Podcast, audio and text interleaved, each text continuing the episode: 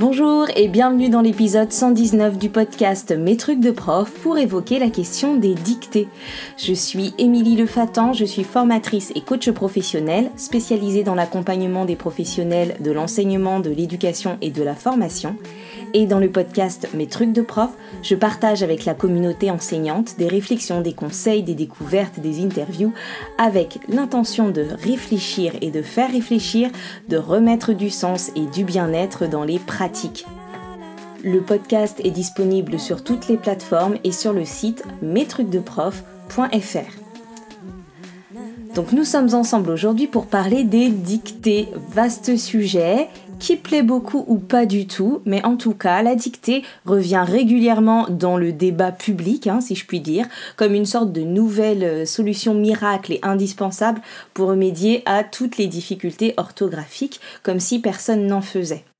Mais comme aucune pratique n'est magique, telle qu'elle en tout cas, eh bien euh, la question de la dictée, la pratique de la dictée, comme toutes les autres pratiques, tout dépend de ce qu'on en fait et de comment on le fait. J'avais déjà enregistré un épisode sur les dictées en 2019, c'est d'ailleurs l'épisode 19, et je vous y présentais plusieurs types de dictées, notamment euh, le dispositif de phrases dictées du jour que j'ai beaucoup pratiqué en classe.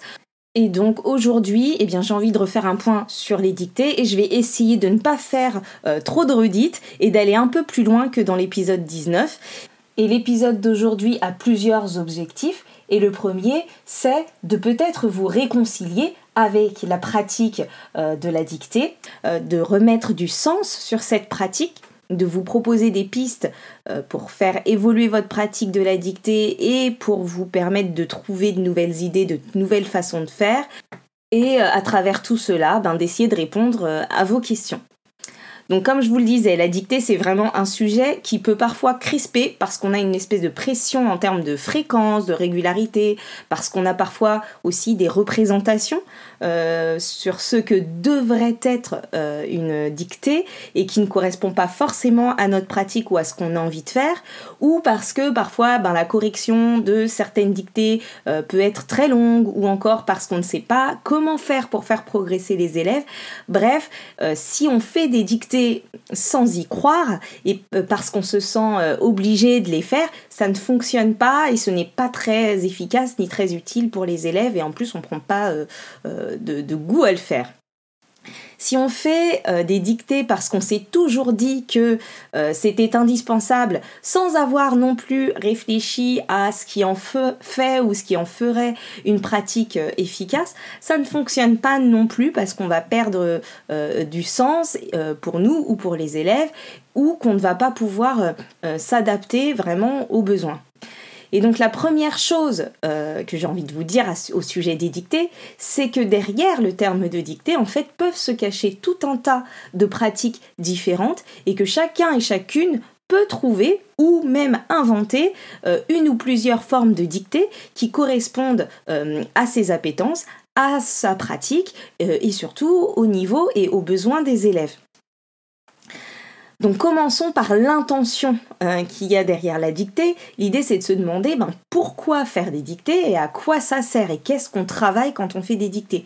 Et se demander cela et avoir une intention quand on pratique la dictée, c'est ce qui va nous permettre d'utiliser ensuite notre créativité pour imaginer de nouvelles euh, modalités.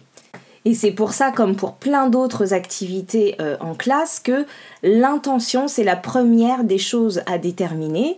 Parce qu'en fonction de ça, vous allez pouvoir euh, choisir vraiment un, type de dictée ou même inventer les modalités de la dictée qui collent à ce que vous voulez et à là où vous voulez emmener vos élèves. La dictée telle qu'on l'a dans l'inconscient collectif, elle correspond surtout à une dictée qui évalue. On dicte les phrases ou un texte aux élèves euh, et ensuite on corrige. C'est un peu comme ça qu'en général on visualise la dictée. Euh, et quand les élèves ben, ne connaissent que ce type de dictée, ben, ils savent qu'il y a un enjeu derrière, c'est celui d'être jugé, d'être évalué sur leurs erreurs et pas sur leur euh, réussite souvent. Et finalement, en fait, derrière, ça va déclencher chez eux des émotions et des pensées. Et euh, ces émotions et ces pensées vont, qui vont accompagner systématiquement ben, la pratique de la dictée, elles ne vont pas jouer en faveur de la réussite des élèves et de leur progression. Et je pense en plus que si vous, en tant qu'enseignant, euh, vous faites partie, vous faisiez partie de ces élèves-là quand vous étiez plus jeune, vous n'avez peut-être pas un rapport à, la dictée euh, qui vous donne euh, envie d'en faire. Ou en tout cas, pas comme ça. Mais en fait, on n'est pas du tout obligé d'évaluer avec la dictée. Et surtout, on pourrait se demander ben, à quoi bon évaluer perpétuellement les élèves sans euh, leur enseigner, sans leur permettre d'apprendre comment s'améliorer entre les dictées? Donc il y a vraiment cette idée de clarifier euh, votre pratique de la dictée, de clarifier ce qu'on en fait. Est-ce qu'il s'agit d'une dictée pour évaluer ce que vous auriez précédemment travaillé et auquel cas il faut définir les points qui seront à évaluer pour, bien choisir euh, ou bien écrire le texte de la dictée? Est-ce qu'il s'agit d'une dictée diagnostique et donc qui n'est pas notée, qui n'est pas vraiment évaluée, mais qui va vous servir de base à vous en tant qu'enseignant pour pouvoir euh, identifier les points à travailler en classe? Ou bien est-ce qu'il s'agit d'une dictée qui doit euh, mettre les élèves en état de vigilance orthographique euh, pour leur permettre de comprendre les questions à se poser quand on écrit et pour leur permettre de réinvestir toutes les, toutes les connaissances et les compétences orthographiques qu'ils ont déjà. Et dans ce cas, on va privilégier des modalités de dictée qui vont permettre de discuter, de questionner, d'argumenter, de choisir entre différentes euh, euh, orthographes, etc. Et donc il existe plusieurs types de dictées dont je vous ai un peu parlé dans l'épisode 19, euh, la dictée dialoguée où on va euh, euh, dialoguer pendant la dictée avec les élèves sans jamais donner de réponse mais en se posant des questions pour aider tout le monde à se poser des questions. On a toutes les, les différents types de dictées négociées avec plein de modalités différentes en collectif, en groupe, etc. mais où du coup les élèves vont pouvoir être amenés à discuter entre eux de leur choix orthographique. Il y a les, la phrase dictée du jour dont je vous parlais euh, dans l'épisode 19 et plein d'autres euh, types de dictées qui peuvent permettre euh, de discuter, de questionner, d'argumenter et de ne pas être seulement dans l'évaluation de l'élève. L'idée là derrière ce que je suis en train de vous dire, c'est qu'on peut faire de la dictée en elle-même un moment d'apprentissage où on va aller expliciter euh, les processus cognitifs, utiliser du métalangage, c'est-à-dire de la langue pour parler de la langue, euh, et, qu'on va pouvoir euh, du coup dire ce qui se passe dans notre tête au moment de la dictée, ce qu'on doit faire dans sa tête pour réussir à écrire, à mieux écrire, quelles questions on se pose, à quoi on fait attention, etc. Et on a besoin d'apprendre à le faire. Et pour mener ben, des dictées dans ce sens-là, nous, enseignants, euh, adultes, nous avons besoin de comprendre ce qui se passe dans la tête des élèves ou ce qu'il ne se passe pas. Nous avons besoin de savoir euh, ce que fait l'élève, ce que pense l'élève qui a écrit telle ou telle chose que l'on considère comme une erreur, mais qui a bien souvent une raison d'être. Euh, parfois aussi, les élèves ont l'impression que euh, comme il faut apprendre des mots pour la dictée, eh bien que tous les mots doivent être connus par cœur, et du coup ça va faire un barrage à la réflexion orthographique parce qu'ils sont pas en train de se poser des questions sur comment ça peut s'écrire et qu'est-ce que j'ai comme connaissance pour m'aider à écrire. Ils sont en train d'essayer de se souvenir du mot qu'ils ont appris par cœur la veille ou l'avant-veille et euh, dont ils ne se souviennent plus avec le stress. Et donc on pourrait aussi, du coup, imaginer une dictée sans mots à apprendre où on donnerait par exemple l'orthographe des mots euh, aux élèves pour qu'ils puissent ne se concentrer que sur les accords par exemple, parce qu'on a décidé qu'on voulait réinvestir ça. Et puis parfois, je vous parlais des erreurs des élèves et qu'il fallait les comprendre. En fait, parfois, les élèves, ils répondent quelque chose avec une certaine logique qui n'est juste pas la bonne. Et donc, quand on quand va pas creuser, on peut ne pas se rendre compte et juste constater l'erreur. Alors que derrière, ben, je me souviens par exemple euh, de plusieurs élèves d'ailleurs qui confondaient systématiquement A avec accent et A sans accent. Et si on questionne pas, on peut se dire bon ben il a pas fait attention, il s'est pas posé la question, euh, euh, ou il sait pas qu'il y a une règle, ou enfin bref, on peut surinterpréter ce qui s'est passé euh, dans la tête de l'élève euh, à ce moment-là. Et quand on leur demande, en fait, je me suis rendu compte que ben, ces élèves-là, souvent, ils se posaient la question, ils savaient qu'il, avait, qu'il fallait faire attention, sauf que comme ils, ont, ils voient tout le temps euh, A avec accent et A sans accent ensemble, et eh bien en fait, ils, confondaient. Et donc, ils disaient, ben oui, je mets, je mets A avec accent parce que je peux dire avait. Donc ils étaient dans une logique de vigilance orthographique, ils se posaient la question, mais en fait, ils ne se servaient pas de la bonne, euh, de, la bonne, euh, bon moyen mnémotechnique. Donc, il est vraiment intéressant d'aller se questionner sur qu'est-ce qui met les élèves en difficulté au moment de la, de la dictée et est-ce qu'ils se mettent dans un état de vigilance orthographique ou pas? Quel est leur état d'esprit? Quelles sont leurs pensées au moment de la dictée? Parfois, ça va simplement trop vite. Euh, il y a des élèves qui sont stressés et qui ne peuvent pas mobiliser euh, leurs connaissances euh, orthographiques parce que le rythme de la dictée est trop intense et qu'ils sont stressés et qu'ils n'ont juste pas envie de rater un morceau de la dictée et un bout de la dictée et donc ils peuvent pas se concentrer à ce moment-là euh, sur l'orthographe, euh, la grammaire, la syntaxe, les accords, etc. Et donc une piste là, ça pourrait être eh bien, de ne pas forcément faire les dictées en classe entière ou bien de ralentir son rythme de dictée euh, ou alors d'utiliser des outils numériques pour que les élèves puissent écouter la dictée euh, à leur rythme.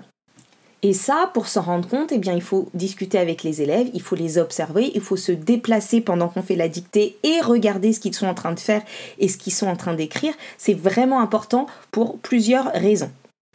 Et puis ce qu'on observe aussi euh, dans le cas de dictée trop longue, c'est une sorte de fatigabilité des élèves due à la longueur du texte.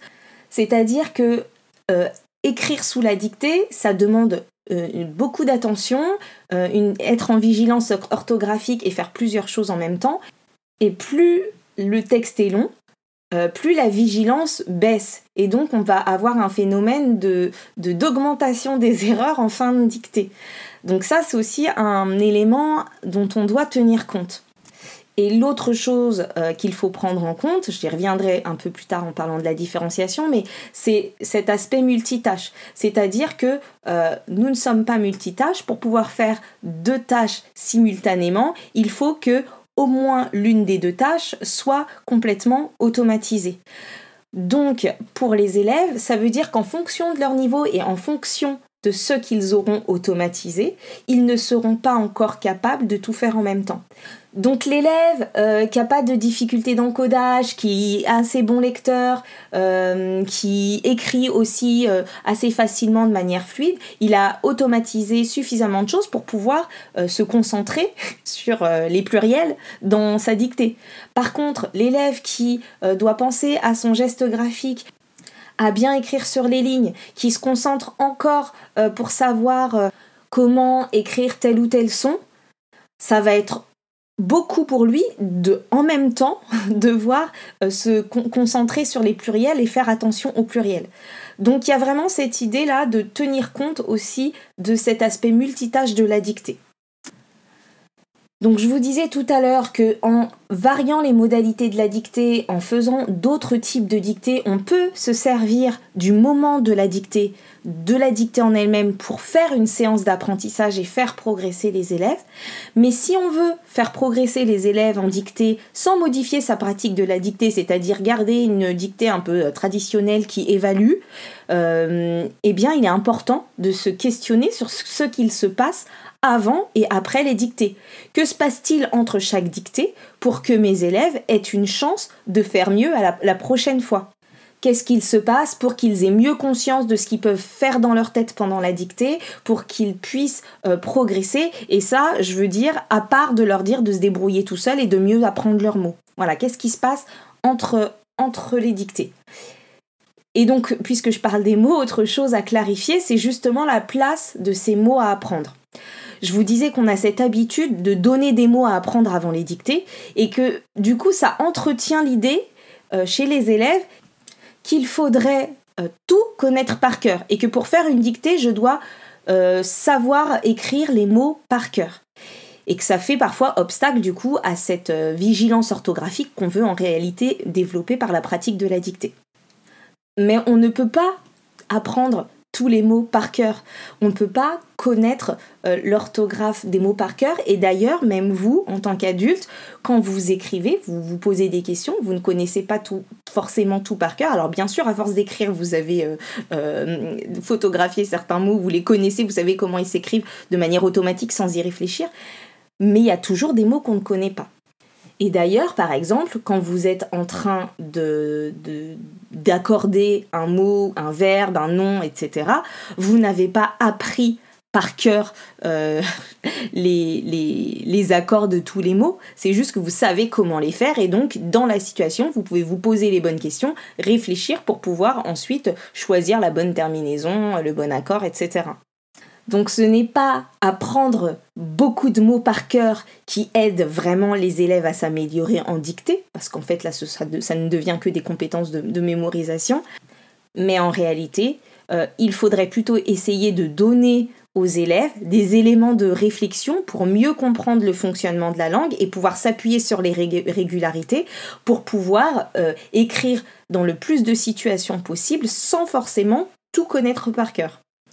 Ce qui signifie qu'il faudrait plutôt essayer d'éviter de donner des mots à apprendre juste pour la dictée, mais que quand on donne des mots à apprendre, il faut avoir une vraie réflexion sur ces mots, ces listes de mots, leur organisation, le choix des mots pour que ça puisse être utile aux élèves en dehors de la dictée.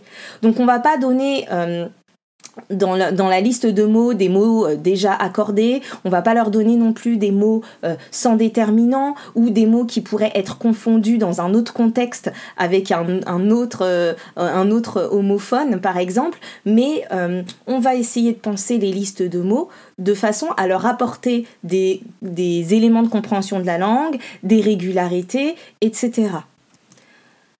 Mais à la question est-ce qu'il faut obligatoirement apprendre des mots pour faire une dictée?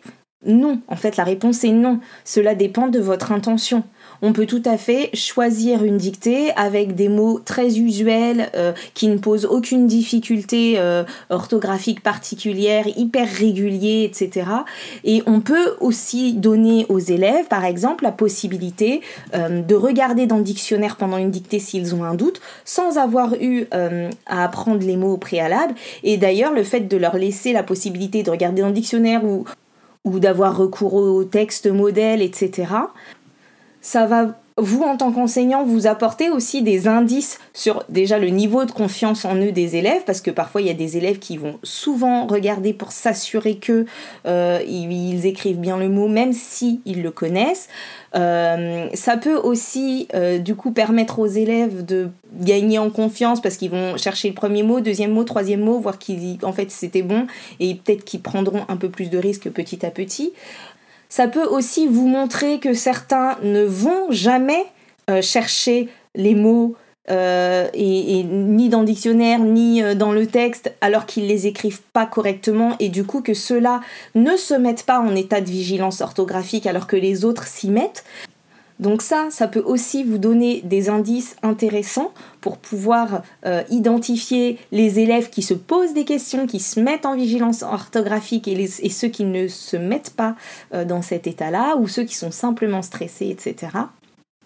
On pourrait aussi, pour ne pas donner de mots à apprendre avant les dictées, imaginer un dispositif où on ne donne pas l'orthographe du mot quand les élèves ne demandent, mais par contre qu'ils ont la possibilité de poser toutes les questions qu'ils veulent sur les mots sur lesquels ils ont euh, un doute, euh, en, essayant d'aller s'appuyer du coup sur des questions euh, grammaticales, orthographiques, etc.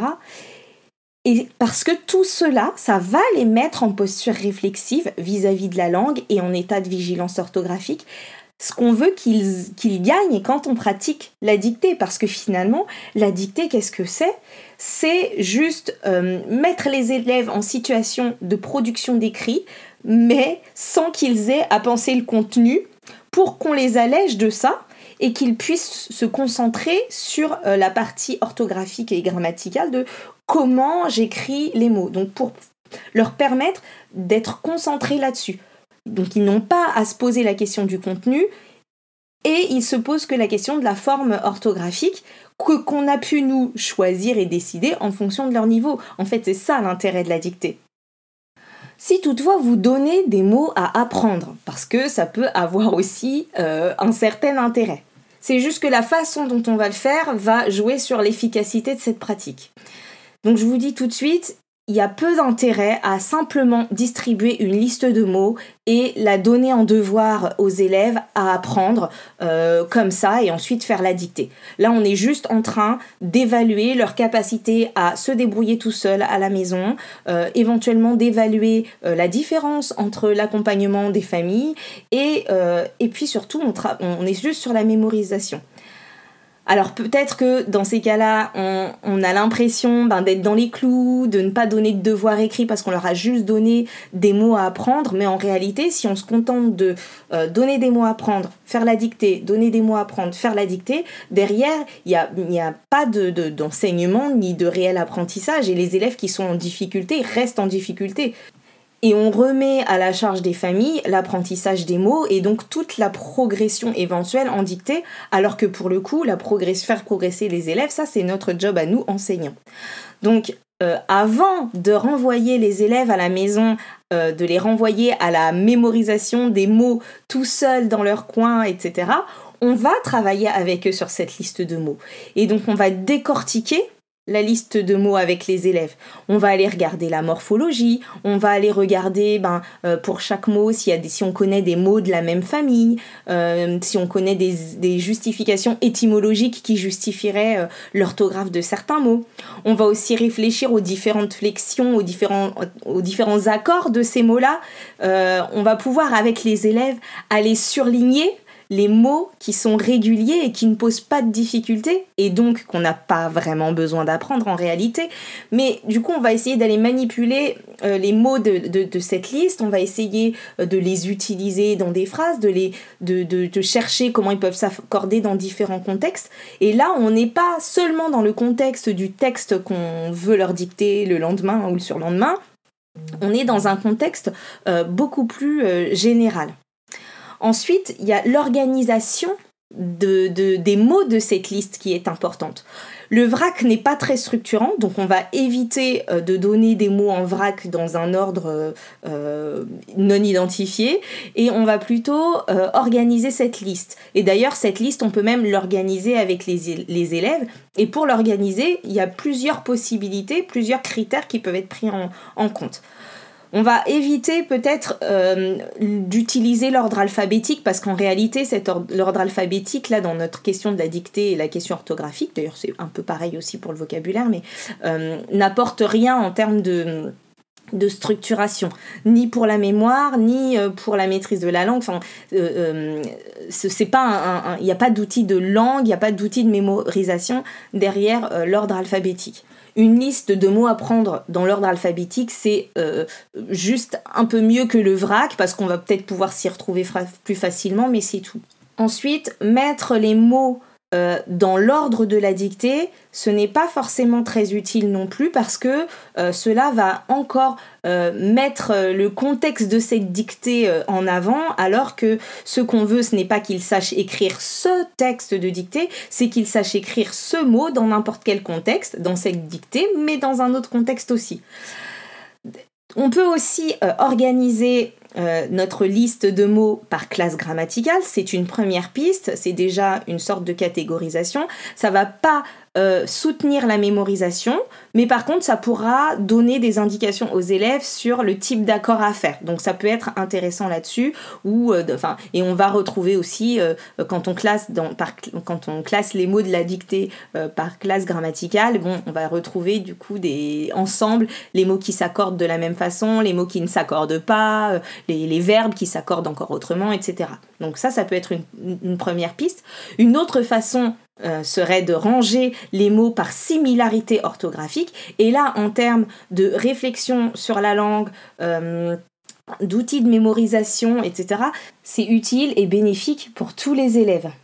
Par exemple, on va pouvoir du coup mettre ensemble, ranger ensemble des mots euh, euh, qui auraient des consonnes doubles ou des mots qui auraient des ressemblances morphologiques, les mots de la même famille, des mots avec un même suffixe, des mots avec un même préfixe, euh, des mots qui s'écrivent avec le même type de son. Ah ben tous ces mots-là, ils s'écrivent avec le en an ou tous, enfin voilà. Et donc du coup d'aller chercher des similarités orthographiques ou morphologiques pour organiser les mots de votre dictée ça, euh, ça permettra, ça aidera les élèves en tout cas à mieux utiliser cette liste et à mieux mémoriser les mots de la liste.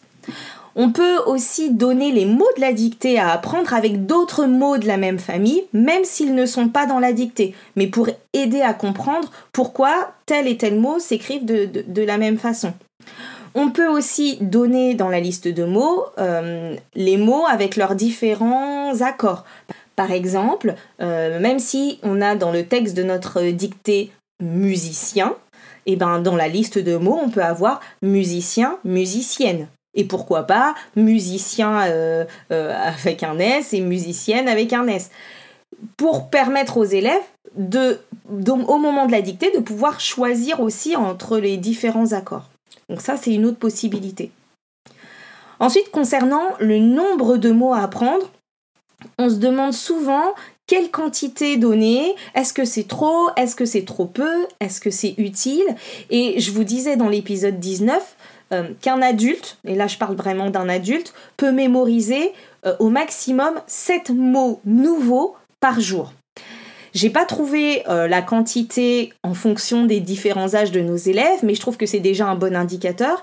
Et du coup, qu'il s'agisse de la dictée ou même des cours de langue vivante, on voit que c'est cette notion de mots nouveaux qui est importante. C'est-à-dire que si je donne 16 mots à apprendre, mais que dans la liste il n'y a que deux mots nouveaux et que les 16 autres mots sont maîtrisés par les élèves, ça ne va pas être la même chose que si je donne 8 mots nouveaux, donc la moitié, mais qui, seraient tous des mots nouveaux à apprendre et que mes élèves ne connaîtraient pas et ne maîtriseraient pas. Donc au-delà de la quantité de mots, il y a cette idée de mots nouveaux et euh, en plus, du coup, le fait de mélanger des mots nouveaux, pas trop de mots nouveaux, avec des mots euh, déjà connus et vus, il y a derrière ça cette idée de rebrasser les mots appris précédemment et de pouvoir en plus les identifier avec les élèves, de dire ben, dans la liste, voilà, il y a tel et tel mot, on les a déjà vus, mais comme ça on s'en souviendra mieux, etc. Et c'est ce qui leur permettra de fixer, de mieux fixer l'orthographe des mots. Parce que si les mots à apprendre changent euh, chaque semaine et que les élèves ne les revoient jamais, ne les voient que pour une dictée et ensuite ils ne sont pas euh, repris dans les dictées suivantes, bien ils, ne les fixeront pas forcément. Un peu comme quand vous apprenez euh, une définition bien précise pour le contrôle d'histoire sur tel chapitre et que trois chapitres plus loin vous ne vous en souvenez plus parce que vous vous en êtes souvenu trois jours juste pour réussir l'évaluation.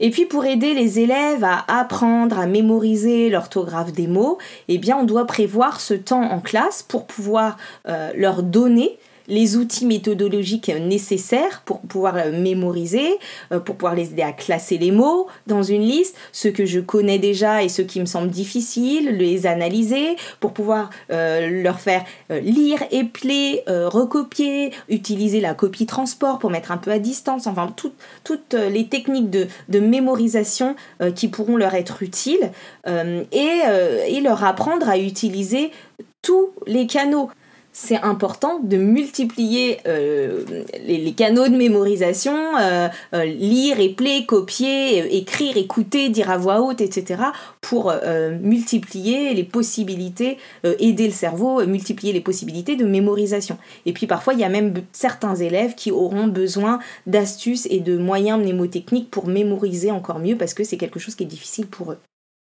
Donc ça, c'était ce que je voulais vous dire autour des mots de la dictée. Un autre questionnement concernant la dictée, c'est la question du texte.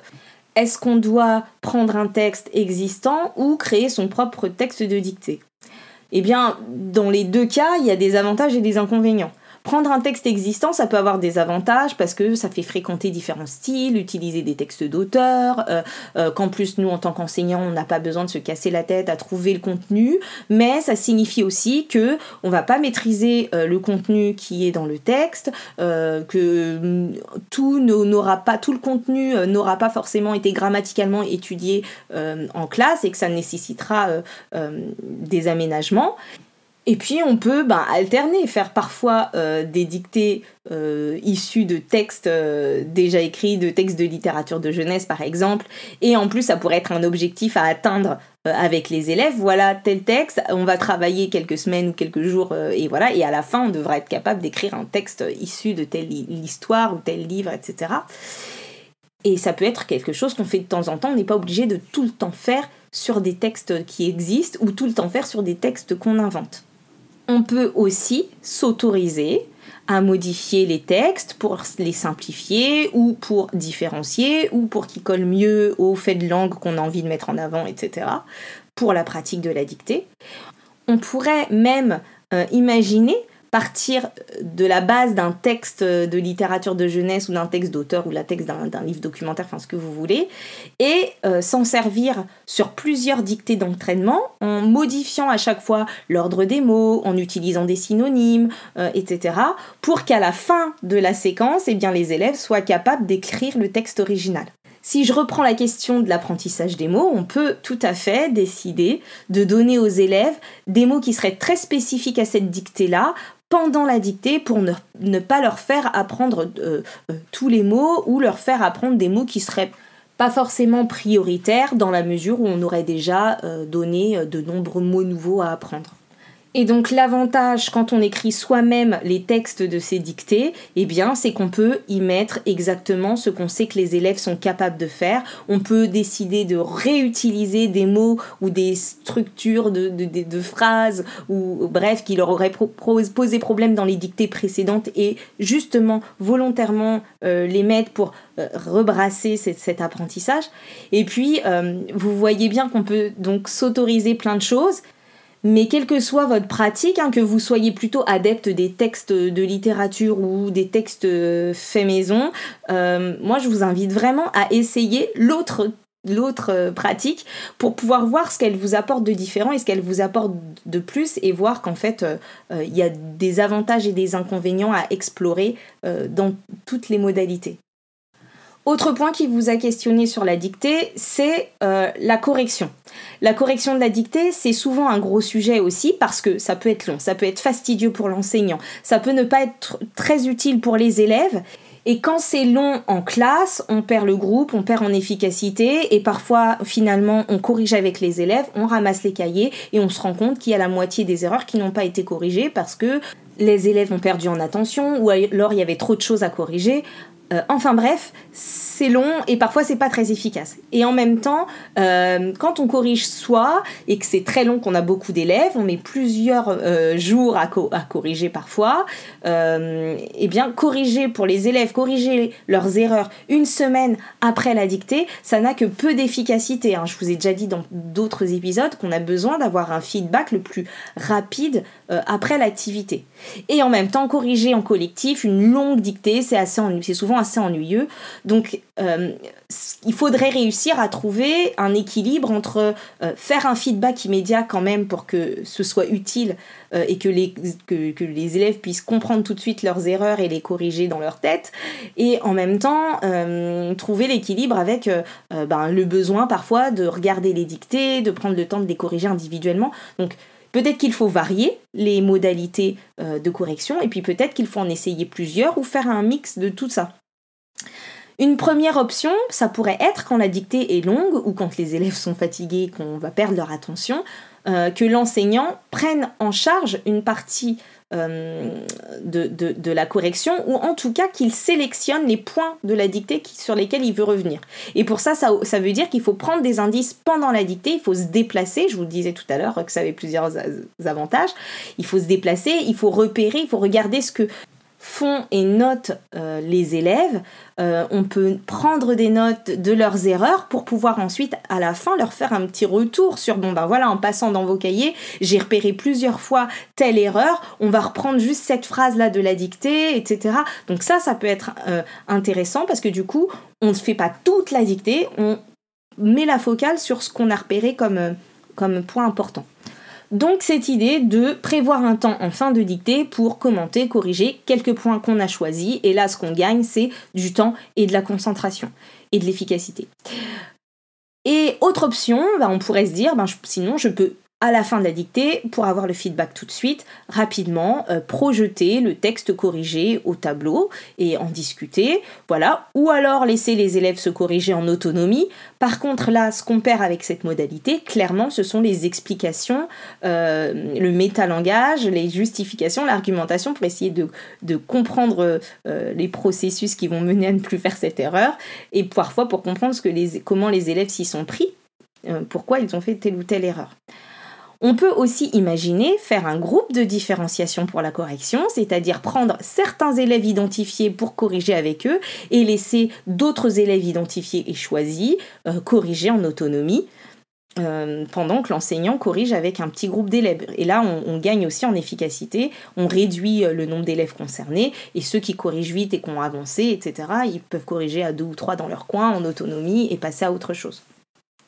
On peut faire du coup des corrections hybrides avec une partie en collectif, une partie en autonomie. Ce qu'on peut faire aussi, du coup, pour euh, diminuer la, quantité ou le temps de correction, c'est de faire des dictées très courtes pour pouvoir vraiment passer du temps au moment de la correction en collectif ou pas sur l'argumentation orthographique. On n'a pas besoin de faire de longues dictées, parfois sur une dictée très courte, et je vous invite à réécouter l'épisode 19 sur euh, les dictées la phrase euh, dictée du jour. Sur une dictée très courte, on a parfois, on a souvent même suffisamment de faits de langue pour, pour tenir une correction de euh, plus de 20 minutes, juste avec une phrase, en négociant vraiment, en argumentant et en faisant parler les élèves.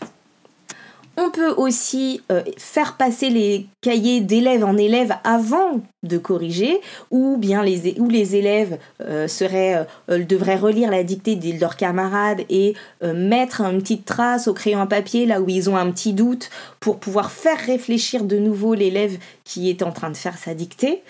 Euh, ça, ça peut être euh, intéressant. Le fait qu'il y ait plusieurs élèves qui, passent sur le même cahier.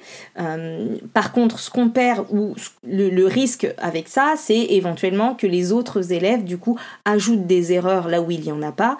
et ce qu'on gagne, c'est que eh les élèves sont plus impliqués, on les met en réflexion et parfois, en plus, ça fait naître des discussions entre eux sur, sur les différentes erreurs.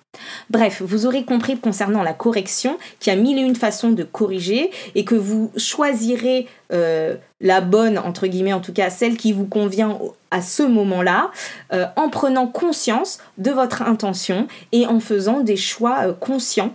En se disant aussi qu'aucun choix n'est parfait et qu'une modalité de correction un jour ne convient pas pour d'autres raisons un autre jour. Donc demandez-vous si ce que vous voulez avec la correction c'est gagner du temps, si c'est faire un feedback le plus rapide possible, si c'est voir les erreurs de vos, de vos élèves, si c'est leur permettre de se corriger ou si euh, c'est vous qui avez besoin d'avoir un regard sur ce qu'ont produit vos élèves pour vous donner des indices à vous. Euh, ou est-ce que c'est important pour l'élève Donc voilà, c'est ça qui vous permettra de choisir la modalité de correction la plus adaptée. Et enfin, je vois que ça fait 37 minutes que je parle, je m'attendais pas à ce que ce soit si long. Euh, dernier point, euh, pour répondre aussi à vos questions sur la différenciation et pour savoir ben, comment aider les élèves les plus en difficulté. et vous vous demandiez aussi comment ne pas les stigmatiser.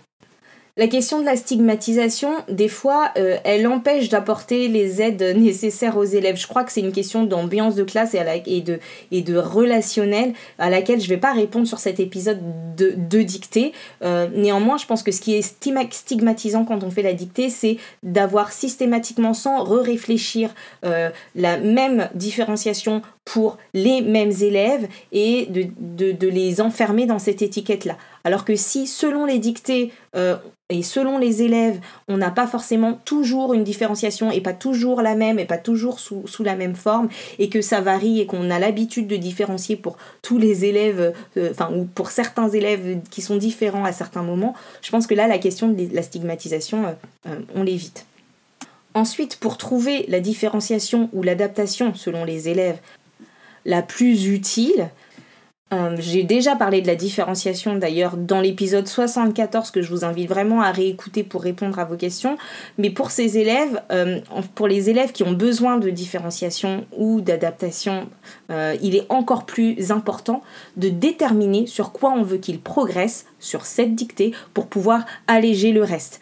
Et puis il faudra aussi aller identifier euh, les difficultés de cet élève-là pour savoir quel aménagement proposer ou quelle adaptation proposer, quelle différenciation proposer. Car proposer, euh, par exemple, des dictées à trous pour tout le monde, euh, ça ne fonctionne pas en fait pour tout le monde. Il y en a, c'est pas ça leur besoin. Ils n'ont pas juste besoin d'écrire dans les trous.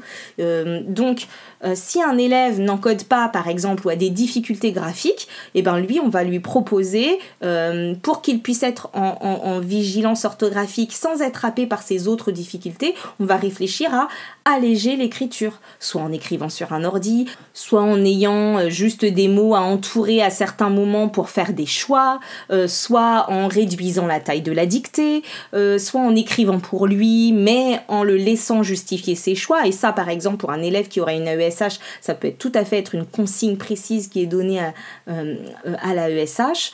Euh, si le problème de mon élève ou sa difficulté c'est au niveau de la mémorisation, eh bien je vais pouvoir euh, alléger cette partie-là pour lui et lui donner accès au texte, ou alors diminuer le nombre de mots qu'il a mémorisés, ou alors lui laisser plus de temps pour les mémoriser que les autres, ou l'accompagner encore autrement. Si mon élève a des difficultés d'attention ou de concentration, eh bien je vais peut-être pouvoir segmenter la dictée, la faire en plusieurs fois ou la réduire pour qu'il soit attentif un peu moins longtemps.